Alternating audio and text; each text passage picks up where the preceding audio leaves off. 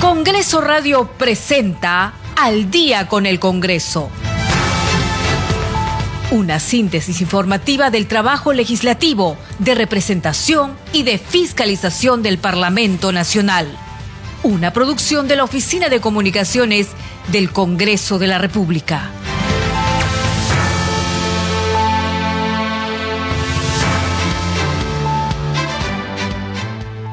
Siete de la noche con tres minutos. ¿Cómo están? Bienvenidos al programa Al Día con el Congreso. Les saluda Danitza Palomino y estas son las principales noticias del Parlamento Nacional. La Junta de Portavoces acordó dar por concluido el proceso de elección del defensor del pueblo y conformar una nueva comisión de selección de candidatos. Asimismo, la Junta de Portavoces acordó que el debate de la interpelación al ministro de Relaciones Exteriores, César Landa, tendrá una duración de dos horas. La sesión de interpelación se realizará este viernes 21 a las 4 de la tarde. En la Comisión de Fiscalización y Contraloría se presentó la jefa del RENIE, Carmen Velarde, para informar sobre las razones por las que el prófugo Alejandro Sánchez Sánchez, propietario de la casa ubicada en la calle Zarratea, en Breña, figuraba como fallecido en el sistema de esa entidad. La Comisión Agraria aprobó por unanimidad el dictamen que propone declarar en emergencia la infraestructura del sistema de aducción del proyecto Majesiguas 1. El Pleno de la Representación Nacional guardó un minuto de silencio por el sensible fallecimiento del ex representante ante el Congreso Constituyente y ex parlamentario Roger Amurús Gallegos. Usted está escuchando al día con el Congreso.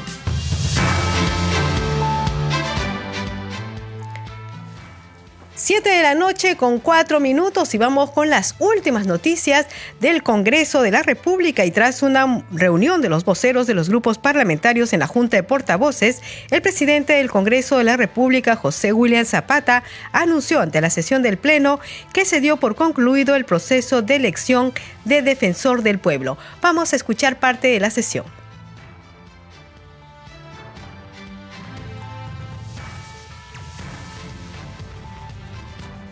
Señores congresistas, informo a la representación nacional que en la Junta de Portavoces se ha acordado dar por concluido el proceso de elección del defensor del pueblo. Asimismo, se resolvió conformar una nueva comisión de selección de candidatos a defensor del pueblo mediante la modalidad especial. Los portavoces de los grupos parlamentarios deberán informar el detalle de lo acordado. Señores congresistas, se suspende la sesión hasta el día de mañana a las nueve horas.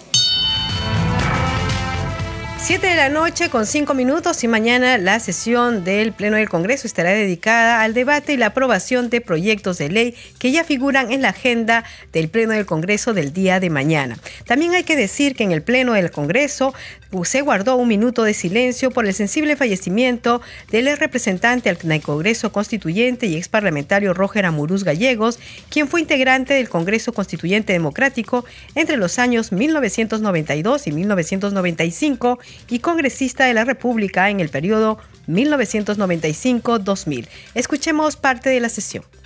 Señores congresistas, la presidencia y la mesa directiva expresan el pesar de la representación nacional por el lamentable fallecimiento del señor Roger Amurús Gallegos, padre de la congresista Roseli Amurús Dulanto, quien fuera representante ante el Congreso Constituyente entre los años 1992 y 1995 y congresista de la República en el período parlamentario 1995 2000.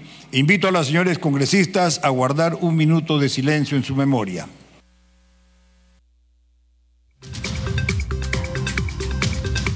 Siete de la noche con seis minutos y vamos con más información.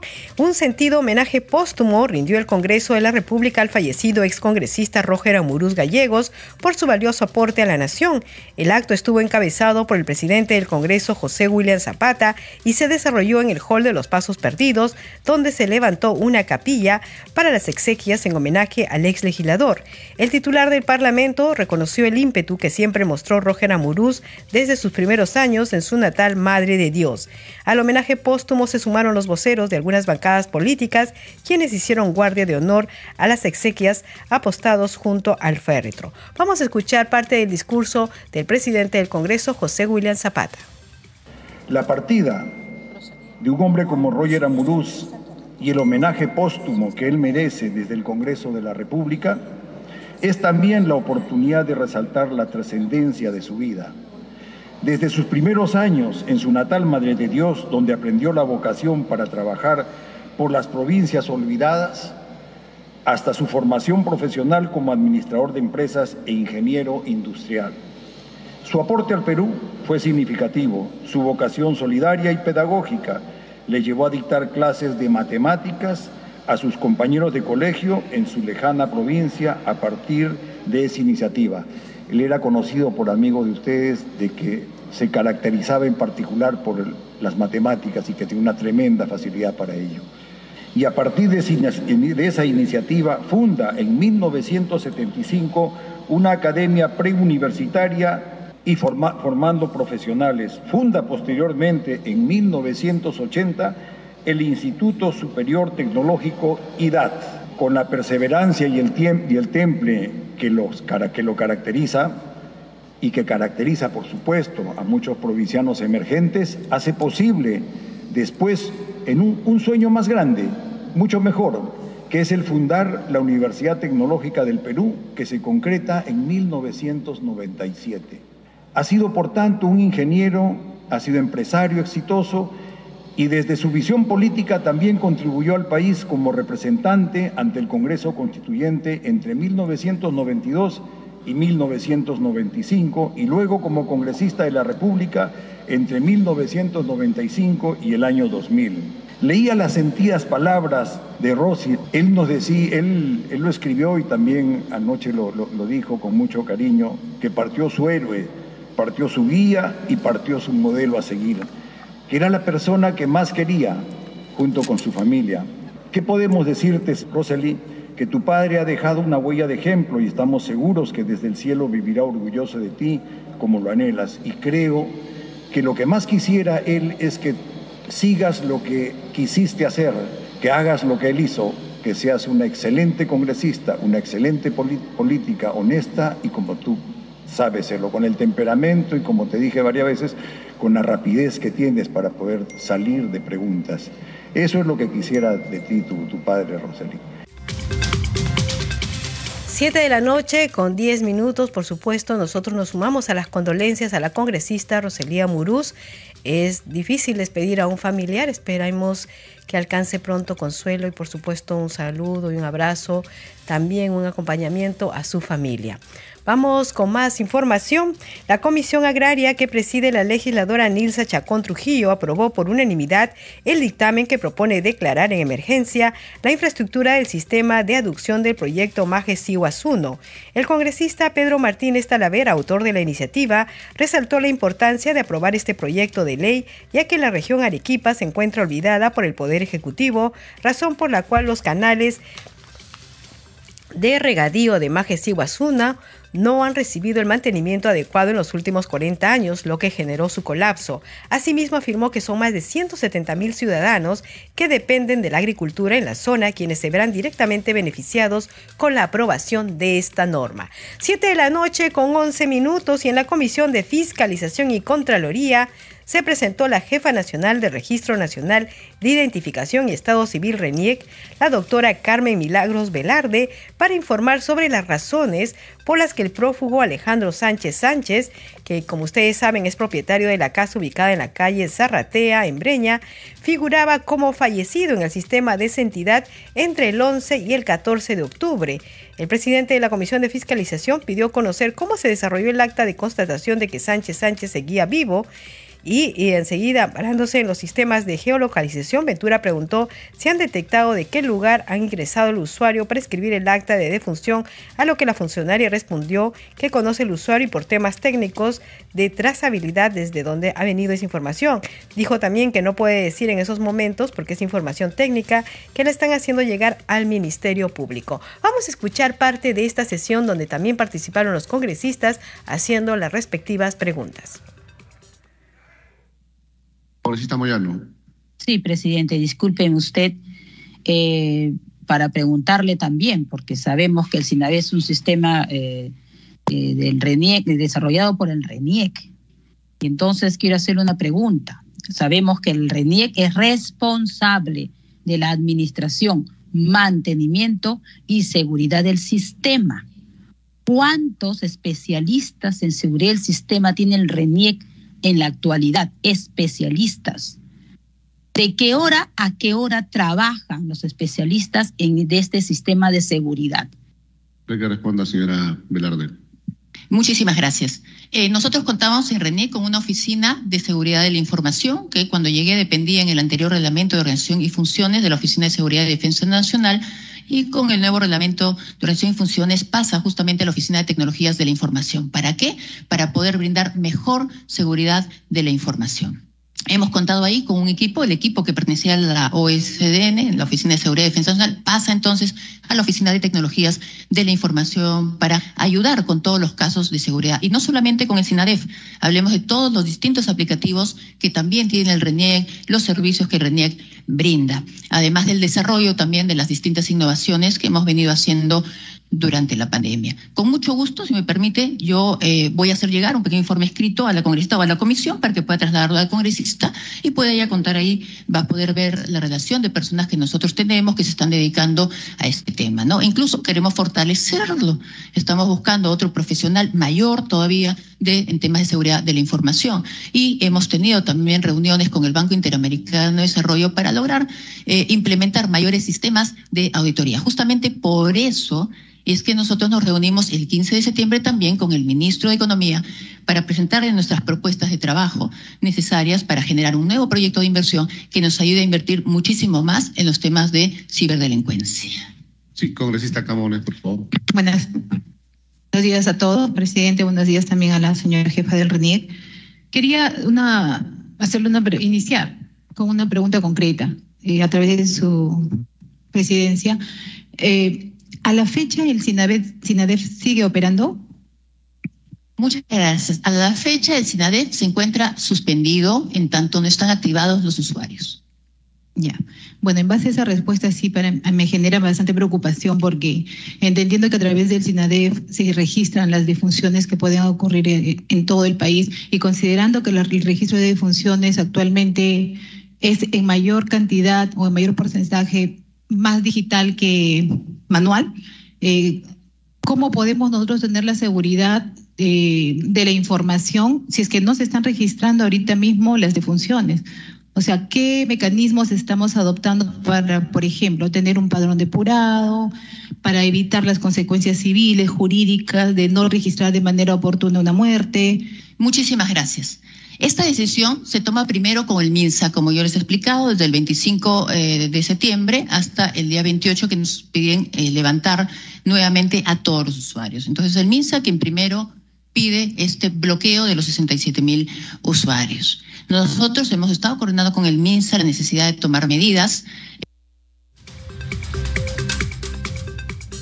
Siete de la noche con 15 minutos, bueno, eran algunas de las respuestas que dio la jefa del RENIEC sobre por qué el señor eh, aparecía em, como fallecido y después se dieron cuenta que no estaba muerto y nuevamente reactivaron su DNI. Entonces, este, nos referimos, por supuesto, a Alejandro Sánchez Sánchez, quien es propietario de la casa ubicada en la calle Zarratea, en Breña. Siete de la noche con 16 minutos, vamos con otras informaciones. Y el parlamentario andino Fernando Arce Alvarado sostuvo que las dos curules actuales, que representan a los 3 millones y medio de compatriotas radicados en el exterior, debe ser ampliado de 4 a 6 curules más. Son casi el 10% de los peruanos que viven fuera y necesitan una debida representación en el Congreso de la República que canalice adecuadamente la problemática de este importante sector de compatriotas, afirmó durante su participación en el primer encuentro de peruanos en el exterior y retornados que impulsó junto a los representantes de ARMPEX. El internacionalista y ex canciller Miguel Rodríguez se refirió a la necesidad de contar con políticas de Estado y legislación adecuada para atender al importante grupo de peruanos migrantes que con su esfuerzo contribuyen con el desarrollo del país. Siete de la noche con 17 minutos, vamos con nuestra siguiente secuencia. Congreso en redes. A esta hora de la noche tenemos información con nuestra compañera Perla Villanueva. Adelante, Perla. Muchas gracias, Danitza. Buenas noches. Vamos a empezar con la publicación del Congreso del Perú que utiliza hashtag pleno del Congreso. La representación nacional guardó un minuto de silencio por el sensible fallecimiento de Roger Amurús Gallegos, excongresista constituyente de la República y padre de la parlamentaria Roseli Amurús Dulanto. Danitza, este minuto de silencio se cumplió al inicio de la sesión plenaria de hoy. Vamos a continuar con una publicación más de la cuenta del Congreso del Perú en el Twitter, con 52 votos a favor, 59 en contra y una abstención. El Pleno del Congreso no admitió a debate la moción 4320 que proponía censurar al tercer vicepresidente Alejandro Muñante Barrios. Seguimos con otra publicación más del Congreso del Perú que utiliza el hashtag Leyes del Congreso.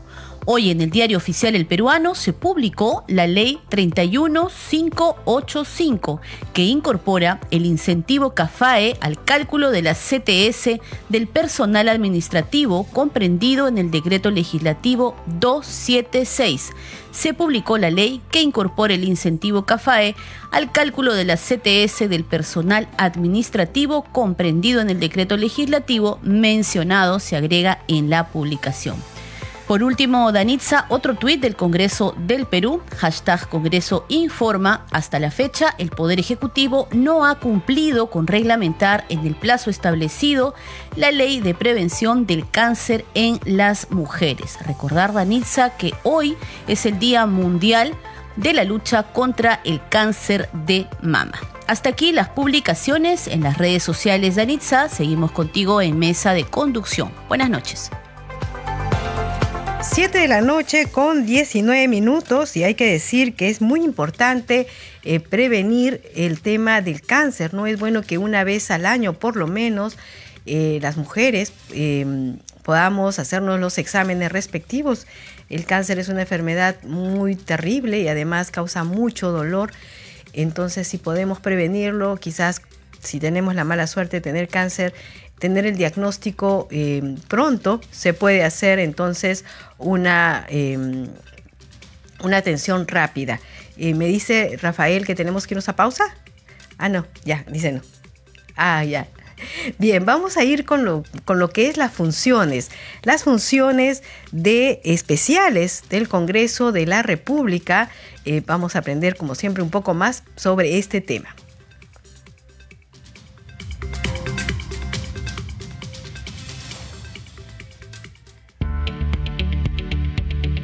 Funciones especiales del Congreso de la República.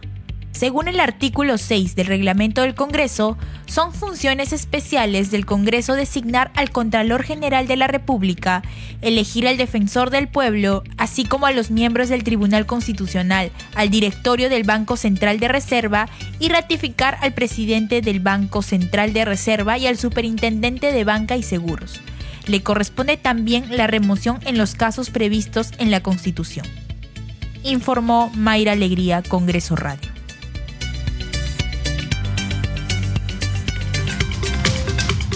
Siete de la noche con 21 minutos. Vamos con nuestra siguiente secuencia. Un día como hoy, por iniciativa de la Organización Mundial de la Salud, se celebra mundialmente el Día Internacional de la Lucha contra el Cáncer de Mama, objetivo de crear conciencia y promover que cada vez más mujeres accedan a roles diagnósticos y tratamientos oportunos y efectivos.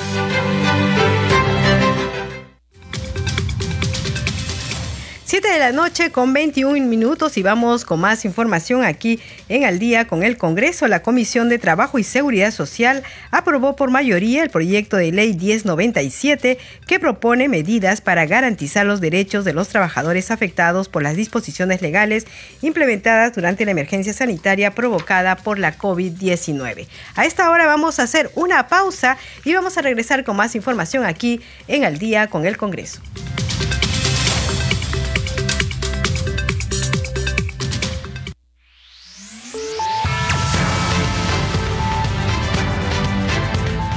Continuamos en Al día con el Congreso.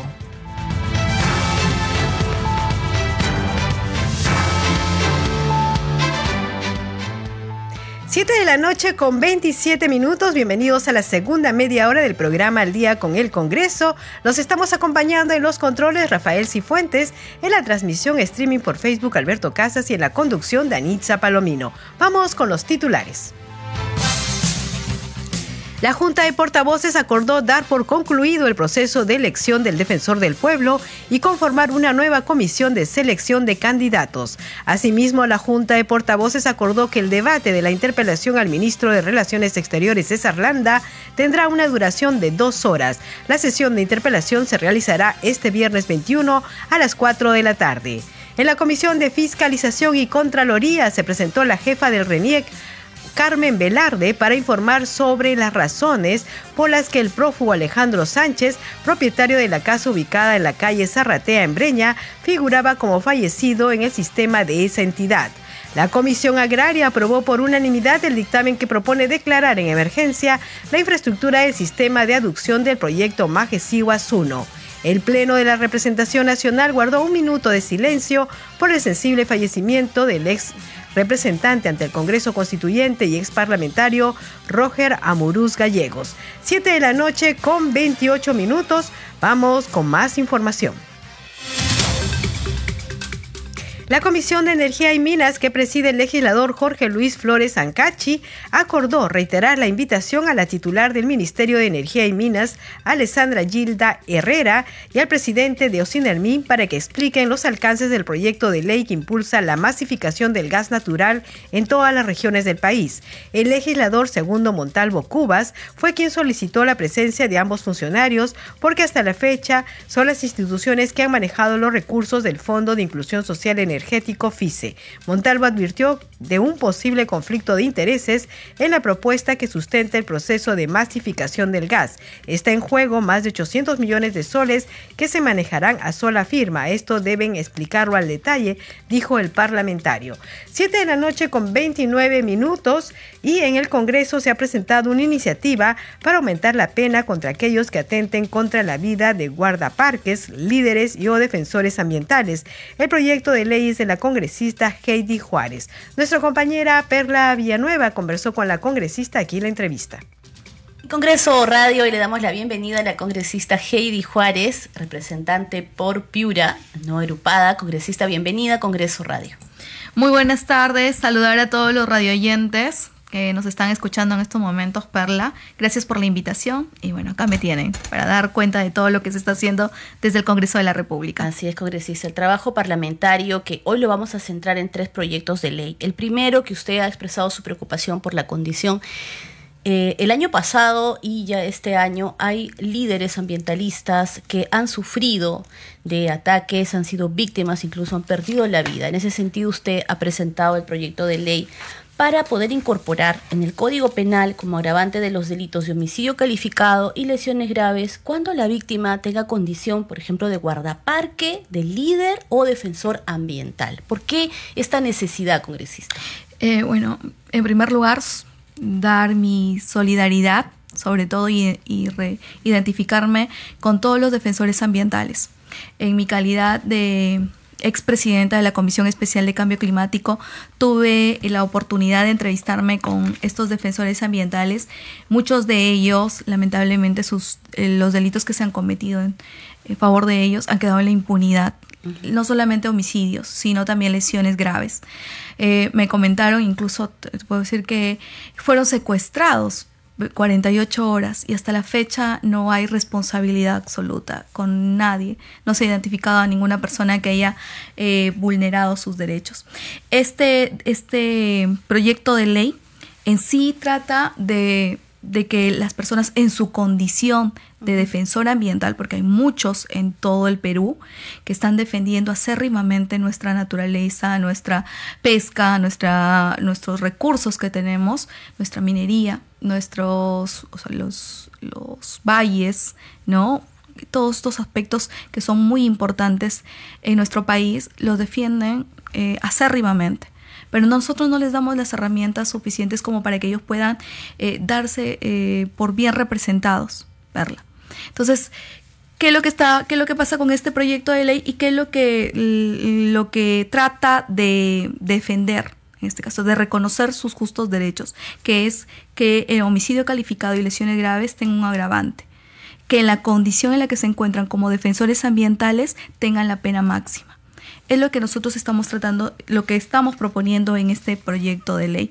Es, defensores ambientales que han quedado que sus delitos han quedado en la total impunidad. Hay muchos, te puedo, eh, por ejemplo, Arbildo Meléndez Grandes en Huánuco, Lorenzo Guampaquit, Tampic en Amazonas, Roberto Carlos Pacheco en Madre de Dios, y así te puedo dar un sinnúmero de ejemplos de, defensores ambientales que los delitos que se han cometido en su contra han quedado en la total impunidad. Muestra de ello en mi región Piura, el señor Godofredo García Vaca, que es un fue un defensor ambiental, se le asesinó por defender los intereses del Valle de San Lorenzo.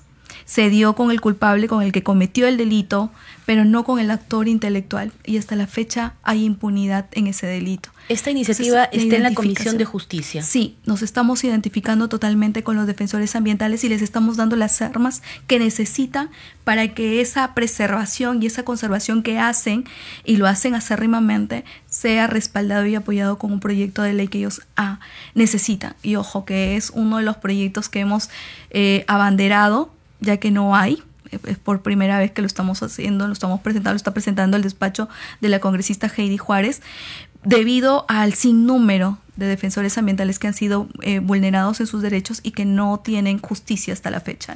Muy bien, congresista, pero usted también tiene otra iniciativa legislativa que ha nacido de estos recorridos que usted ha hecho a diferentes comisarías durante su semana de representación, por ejemplo, que es modificar un decreto de urgencia del 052 del 2011 para crear un fondo especial para la seguridad ciudadana y de esta manera poder ampliar eh, los integrantes que conforman el comité de administración, que por ejemplo me parece que está conformado por PCM, por Ministerio del Interior. por el MEF, y se ampliaría a gobiernos regionales y a municipalidades para que formen parte de este fondo. Claro, aquí yo lo voy a enfocar desde tres perspectivas. Una de ellas, ¿quién no ha, quién no ha sufrido en estos momentos un, tema de robo, el delito común, eh, extorsión, ¿no? Eh, sicariato, que nunca se, se, ha visto con tanta eh, ligereza y rapidez.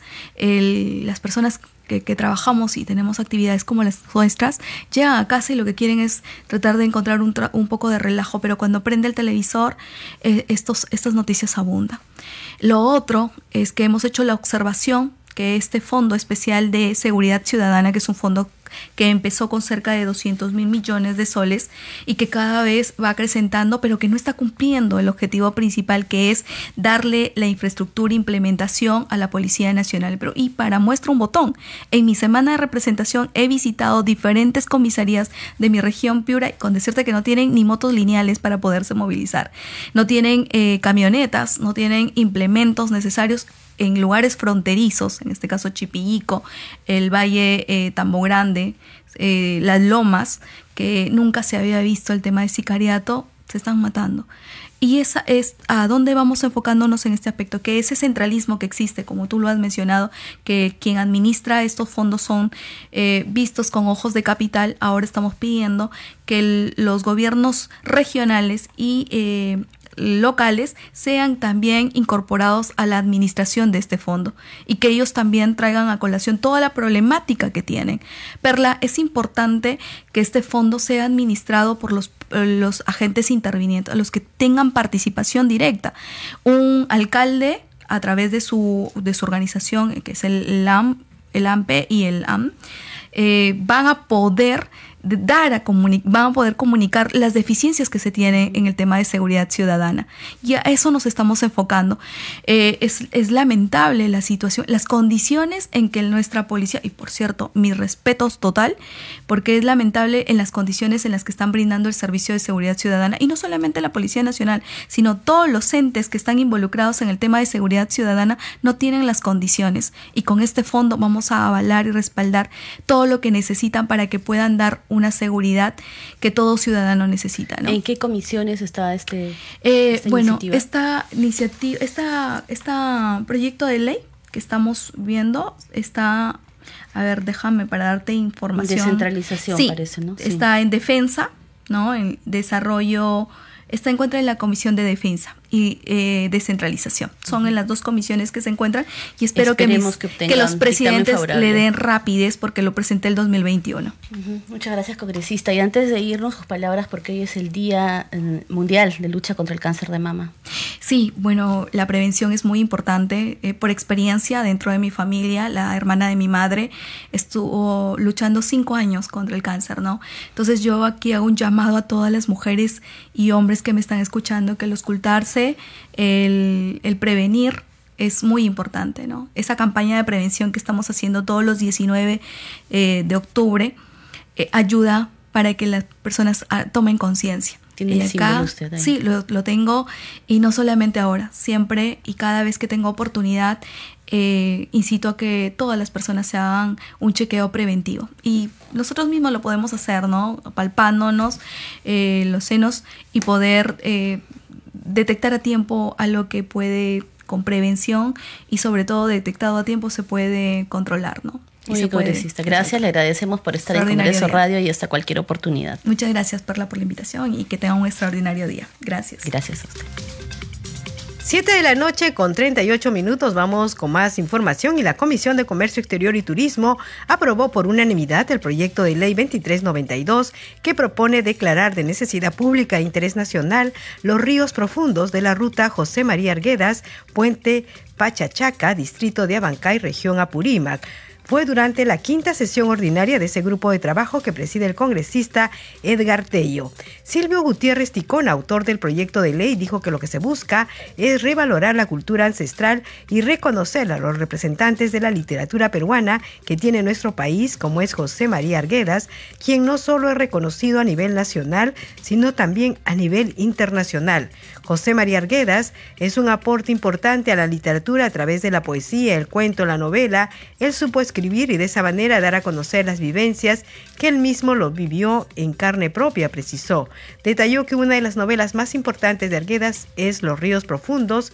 En la práctica relata los lugares más representativos y turísticos de la provincia de Bancay, lugar donde pasó su infancia. Siete de la noche con 39 minutos y vamos con otras informaciones en entre entrevista para Congreso Radio, la congresista Magali Ruiz reconoció la labor emprendedora de los niños del Centro Educativo 136 del Distrito de La Molina. Manifestó que los menores de edad han organizado una feria para vender diversos objetos con reciclajes de su hogar con el objetivo de impulsar su emprendimiento. Vamos con la entrevista que hizo nuestro compañero Víctor Incio.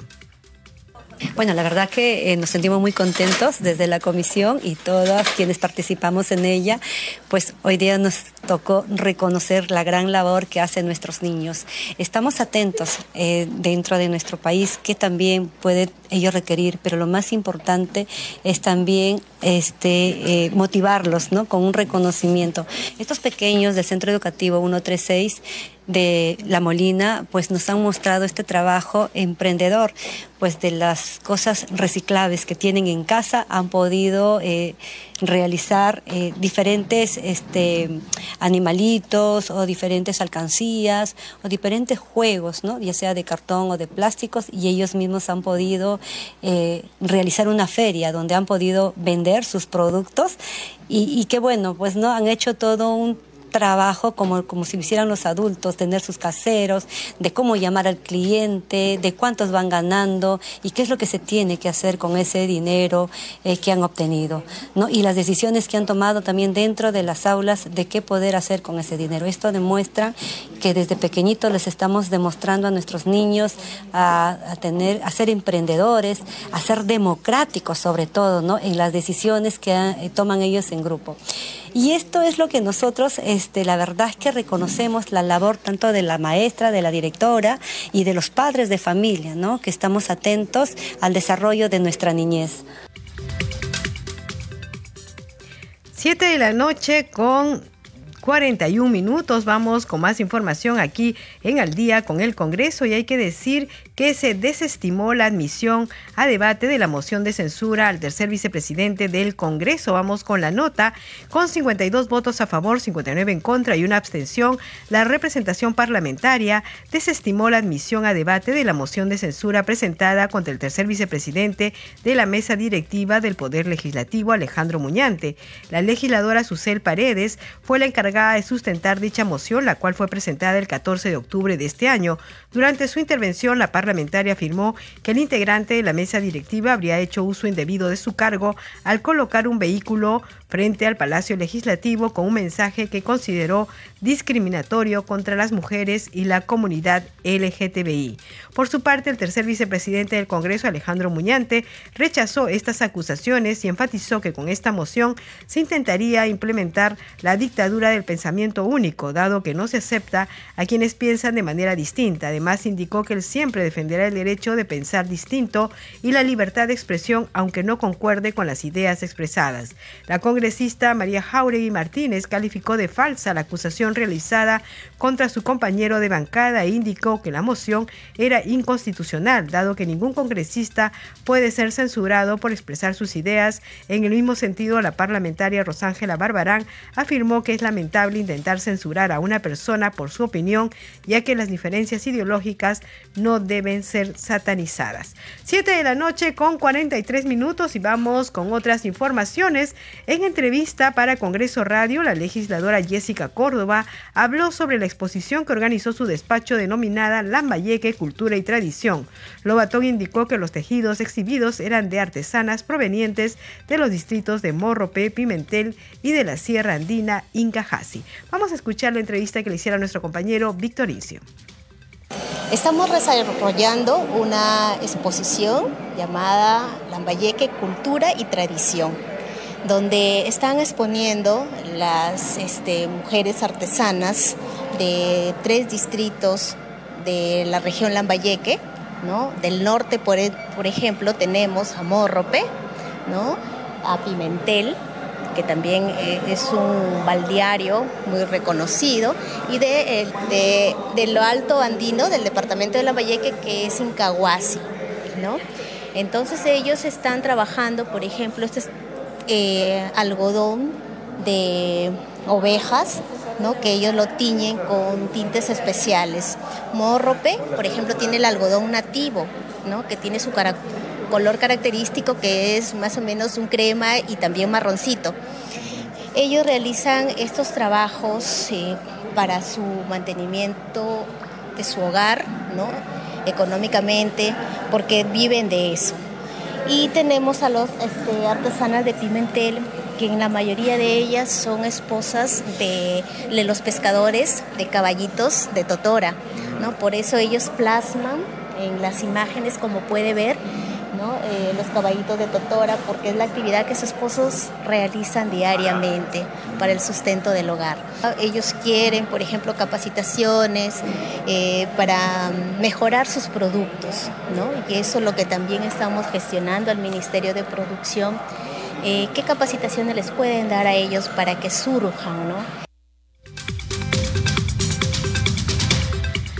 7 de la noche con 45 minutos. Usted está escuchando al día con el Congreso a través de Radio Nacional y Congreso Radio y también por el Facebook de Nacional. Tenemos ahora un informe de la multiplataforma del Congreso de la República con denuncias que ciudadanos vienen siendo afectados por el plomo y que esta afecta también su sangre. Escuchemos.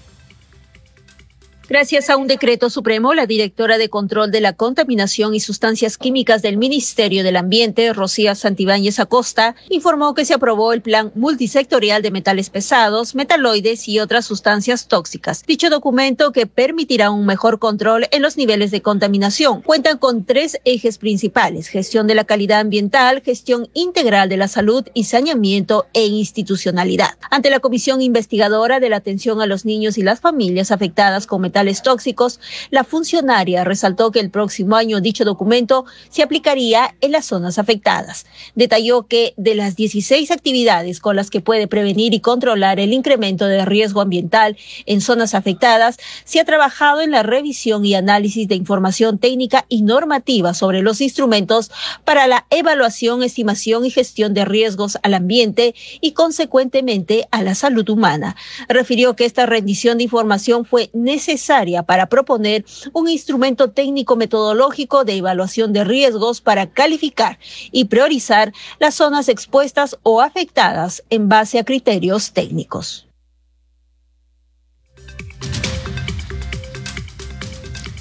Siete de la noche con 47 minutos vamos con más información y la administradora de fondos de pensiones AFP tendrá una ampliación de 50 a 80% el límite de inversión en instrumentos emitidos por gobiernos, entidades financieras y no financieras cuya actividad económica mayoritariamente se realiza en el exterior, según se aprobó en la Comisión de Economía, Banca, Finanzas e Inteligencia Financiera. De acuerdo con el dictamen del proyecto de ley, del congresista Juan Carlos Lizar Saburo, los resultados serán favorables para los afiliados del sistema privado porque permitirá diversificar aún más los portafolios de sus inversiones al acceder a nuevos mercados y como consecuencia mejorar la rentabilidad de dichos fondos. Fue durante la sexta sesión ordinaria de la comisión que preside la congresista Rosángela Barbarán, donde el dictamen fue aprobado por mayoría con 14 votos a favor, 4 en contra y 2 abstenciones. 7 de la noche con 48 minutos. A esta hora vamos a conocer la agenda de actividades para el día de mañana con nuestro compañero Josman Malverde. Josman, buenas noches. Buenas noches, Danitza. Efectivamente, conozcamos de inmediato las actividades que para mañana jueves 20 de octubre están incluidas en la agenda del Congreso de la República. Si bien es cierto, hay sesión plenaria desde las 9 de la mañana y esto va a captar eh, la atención precisamente de todo lo que se va a discutir. Hay una amplia agenda documentada ya en el portal institucional que puede ser vista precisamente por cualquier ciudadano a través de nuestra página web www.congreso.gov.pe para conocer eh, la lista de temas que van a ser abordados mañana desde las 9 en esta sesión eh, plenaria. Temas, por cierto, de interés eh, ciudadano y sobre todo de beneficio para ellos. Pero hay también otras actividades que se desarrollan en paralelo en el Congreso de la República. Eh, hay una exposición de artesanos de Pimentel Chiclayo. Mucha atención a quienes nos escuchan a esta hora de la noche en el norte del país, en Chiclayo, precisamente en homenaje a esta ciudad del norte. Hay toda esta exposición de artesanos eh, de la zona de Pimentel. Va a ser a las 9 de la mañana. Lo está organizando la congresista María Jessica Córdoba Lobatón y va a desarrollarse en el hemiciclo del Congreso o en el Palacio Legislativo. Eh, también tendemos una mesa de trabajo que está convocado por el parlamentario andino Javier Arce y es para analizar la problemática de las autoridades de los ministerios de Transportes y Comunicaciones y de Comercio Exterior y Turismo. Ese es el tema en el que gira esta reunión, esta mesa de trabajo que está convocada por el parlamentario andino y va a desarrollarse en la sala Carlos Torres y Torres Lara del edificio Víctor Raúl Aya de la Torre, 10 de la mañana. A esa misma hora eh, hay una mesa de trabajo que convoca la Comisión de Transportes y Comunicaciones y también otra mesa de trabajo que, eh, que convoca la congresista Lady Camones y es respecto a la Asociación Cabanista. Eh, como sabemos, ella es representante de la región Ancash y eh, se va a ver esta, este tema de cabana, de los cabanistas en esta mesa de trabajo. Esto va a ser en la sala Bolognesi, en el Palacio Legislativo de Anitza a las 11 de la mañana y concluyen estas labores eh, a las 2 de la tarde con el análisis de la política internacional peruana. Es un conversatorio que está convocado por otro parlamentario andino, esta vez Juan Carlos Ramírez Laris Beascoa. Esto va a ser en el hemiciclo Raúl Porras Barrenechea a las 2 de la tarde, pero como decíamos al inicio, la labor parlamentaria mañana va a estar centrada de seguro por muchas horas en una extensa jornada de la sesión plenaria en la cual se van a ver muchos temas de interés. Inicia a las 9 y estaremos eh, como siempre eh, eh, muy pendientes a través de nuestras multiplataformas con la información minuto a minuto de lo que ocurre y por la noche de Einstein al, al día con el Congreso, precisamente para conocer el resumen y detalle de todo lo acontecido. Regresamos contigo, estudios. Muy buenas noches, adelante buenas noches, George Valverde. Efectivamente, las sesiones del Pleno son transmitidas, ustedes ya saben, por la multiplataforma del Congreso de la República. Es la radio, la televisión y las redes sociales. Y nosotros aquí en la noche le estaremos informando de los resultados, de lo que se venga aprobando en el Pleno del Congreso. Y ustedes ya saben que si a esa hora, a las 7 de la noche, está transmitiéndose el Pleno del Congreso, nosotros vamos a entrar por momentos a ver qué es lo que están debatiendo en vivo y en directo. 7 de la noche con 51 minutos y vamos con otra información. El Poder Ejecutivo no ha cumplido con reglamentar en el plazo establecido la Ley 31561, Ley de Prevención del Cáncer en las Mujeres y del Fortalecimiento de la Atención Especializada Oncológica. En el marco del Día Mundial de la Lucha contra el Cáncer de Mama, es importante recordar que esa norma fue aprobada por el Parlamento Nacional y publicada en el Diario Oficial El Peruano el pasado 16 de agosto. La segunda disposición complementaria final de este dispositivo legal establece que el Poder Ejecutivo es un plazo máximo de 70 60 días. Calendario reglamenta la presente ley, es decir, ese periodo venció el pasado 15 de octubre. 7 de la noche con 52 minutos. Vamos con los titulares de cierre.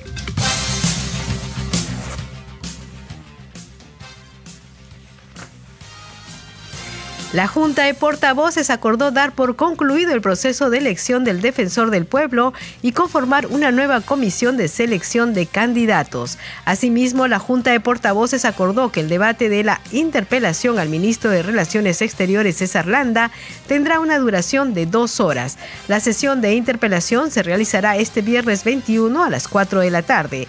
En la Comisión de Fiscalización y Contraloría se presentó la jefa del RENIE, Carmen Velarde, para informar sobre las razones por las que el prófugo Alejandro Sánchez Sánchez, propietario de la casa ubicada en la calle Zarratea en Breña, figuraba como fallecido en el sistema de esa entidad.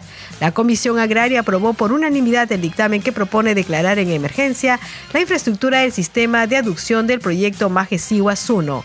El Pleno de la Representación Nacional guardó un minuto de silencio por el sensible fallecimiento del ex representante ante el Congreso Constituyente y ex parlamentario Roger Amuruz Gallego.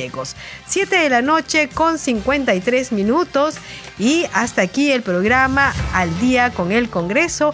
Queremos agradecerle como siempre por su sintonía en todo el país, gracias a la eh, llegada que tiene Radio Nacional a todas las regiones de nuestro querido Perú. Vamos a agradecerles a nombre de todo el equipo de Congreso Radio, pero también decirles que aquí en Radio Nacional los hemos acompañado en los controles Rafael Cifuentes, en la transmisión streaming por Facebook Alberto Casas y en la conducción Danitza Palomino. Nosotros regresamos como siempre a las 7 de la noche por Radio Nacional Congreso Radio y el Facebook de Nacional. Que tengan muy buenas noches, hasta mañana.